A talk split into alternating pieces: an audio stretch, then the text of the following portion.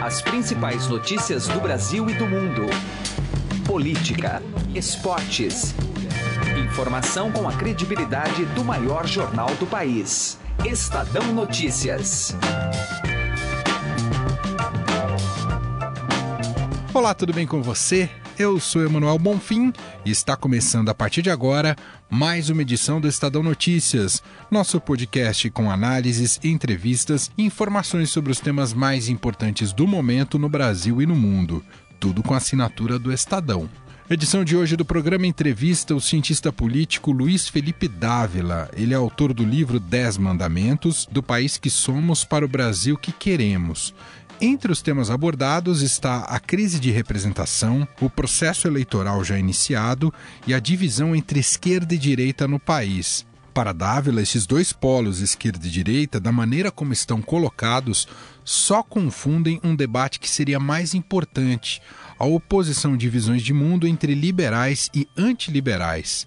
Segundo ele, neste sentido, Lula e Bolsonaro, mesmo nos extremos, são a mesma coisa, ou seja, antiliberais. Luiz Felipe Dávila também é pré-candidato ao governo do estado de São Paulo pelo PSDB e quer disputar as prévias do partido. O programa de hoje ainda fala mais sobre eleições, mas não no campo do jogo político, mas da realização do pleito. Ouvimos um representante do TRE aqui de São Paulo, que é o Tribunal Regional Eleitoral, para tirar dúvidas sobre o cadastramento da biometria.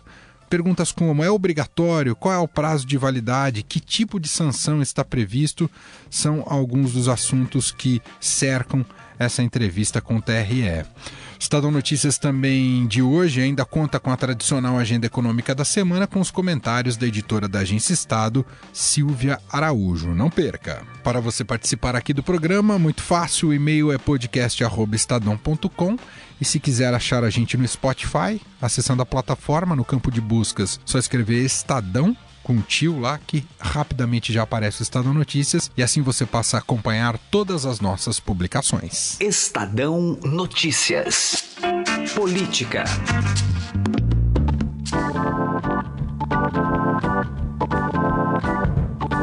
O nosso contato agora é com o cientista político Luiz Felipe Dávila. Vamos falar sobre, vamos falar sobre cenários políticos aqui do Brasil e avaliação política aqui no Brasil.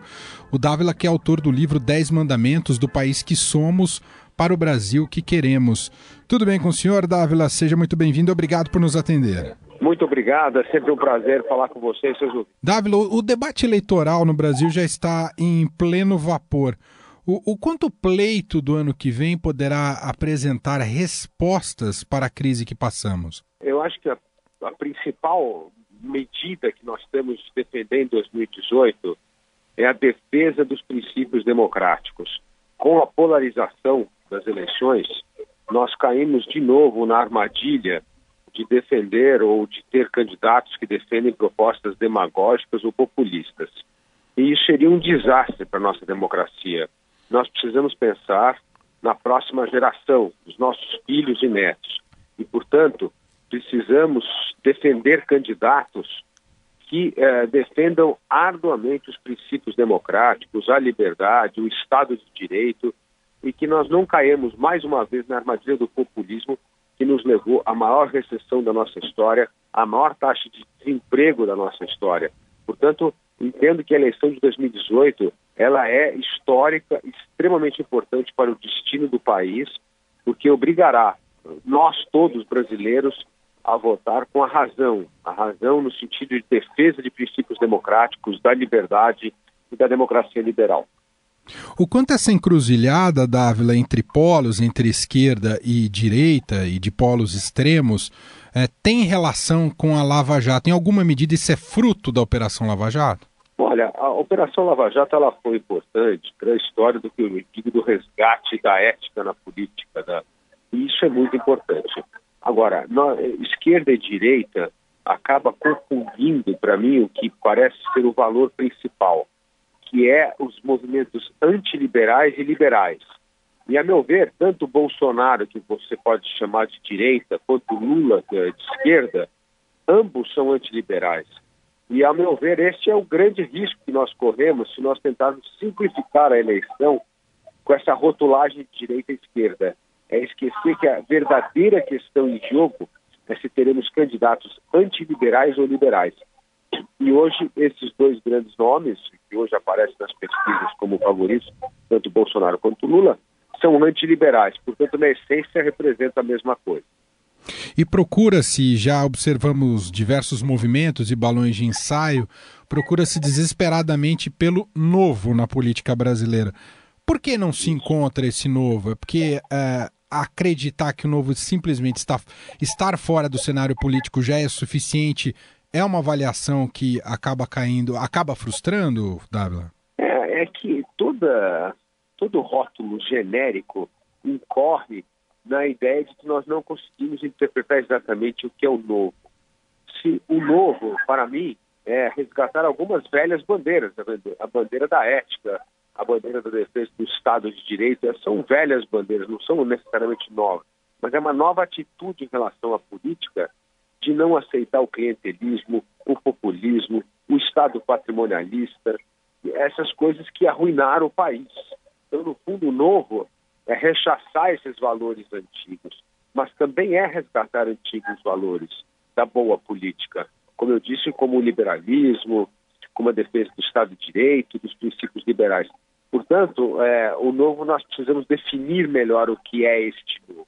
Dávila, e o senhor de fato é pré-candidato ao governo do estado de São Paulo pelo PSDB? Sim, eu sou pré-candidato ao governo do estado de São Paulo pelo PSDB. Como é que o senhor vê a possibilidade do Dória, do João Dória, prefeito de São Paulo, ser efetivamente esse candidato? Olha, a meu ver, eu, eu sempre uso essa analogia para o PSDB é uma espécie de seleção brasileira. Existem muitos bons jogadores, muitos craques mas o time só vence se cada um jogar bem na sua posição. E a posição que o eleitor escalou, escalou esses políticos. O eleitor paulista escalou José Serra para ser senador. O eleitor paulistano escalou o João Dória para ser prefeito da cidade. Portanto, se cada um jogar bem na sua posição, o partido terá a força política para eleger bons nomes para atender a demanda da renovação política e para eleger o próximo presidente do Brasil, que é a coisa mais importante, a meu ver, na figura de Geraldo Alckmin. Muito bem, ouvimos o cientista político e pré-candidato do PSDB ao governo, Luiz Felipe Dávila. Dávila, muito obrigado aqui pela atenção uh, com a gente. Um abraço para o senhor. Muito obrigado, é sempre um grande prazer falar com você e seus ouvintes. Estadão Notícias.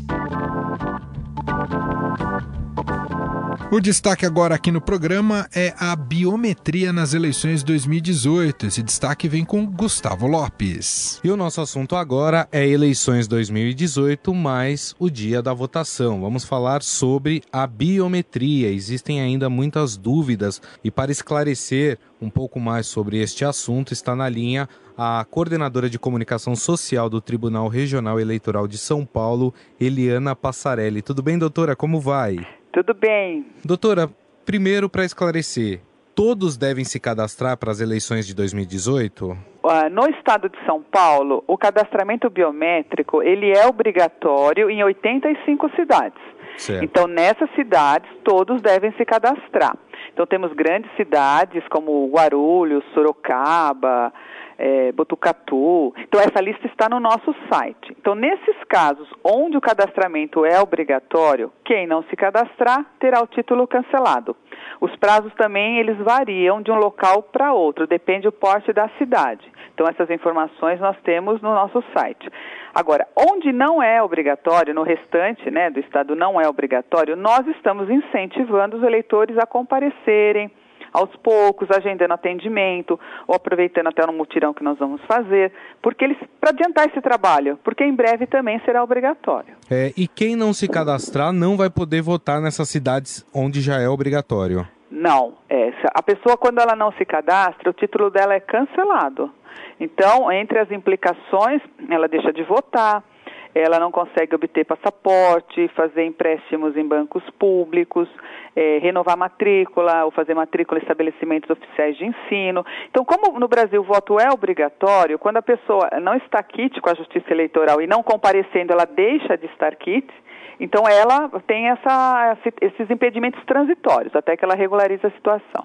Agora, doutora, muitos boatos foram lançados em relação à biometria, se falou de multa, se falou de várias coisas. Eu queria que a senhora esclarecesse o que é verdade e o que não é em relação a isso. Não, esse boato é, é totalmente mentiroso em tudo, tanto no, na multa, né, era uma multa de 150 reais, conforme Isso. o boato.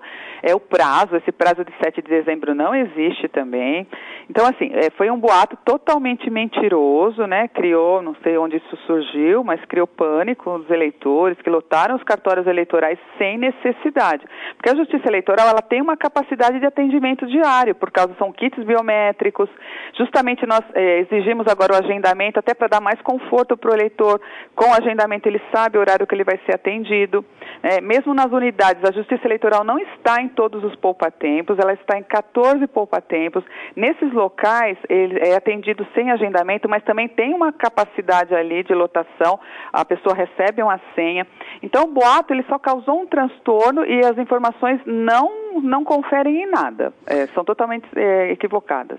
É, eu queria que a senhora explicasse, doutora Eliana, é, como é que vai ficar o processo de votação, né? A gente sabe que quando hoje, quando a gente chega, tem que assinar, tem que mostrar os documentos ou o documento com foto, né? Com a biometria, esse processo vai ficar mais rápido? Como é que vai funcionar?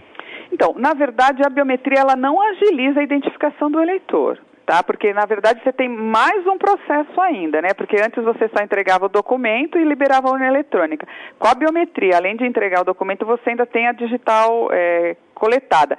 É, onde é só pela biometria, ele não precisaria entregar o documento, mas muitas vezes a, a, é, a gente pega o número do título eleitoral, né, o mesário pega o número para adiantar a procura dessa biometria dentro do sistema. Então a gente digita primeiro o número do título, depois escolhe a biometria. Então, na verdade, o que a biometria faz é trazer mais segurança a essa identificação. Nenhum leitor, é, eleitor vai votar no lugar do outro. Então, esse é o valor que a biometria está agregando à identificação do eleitor.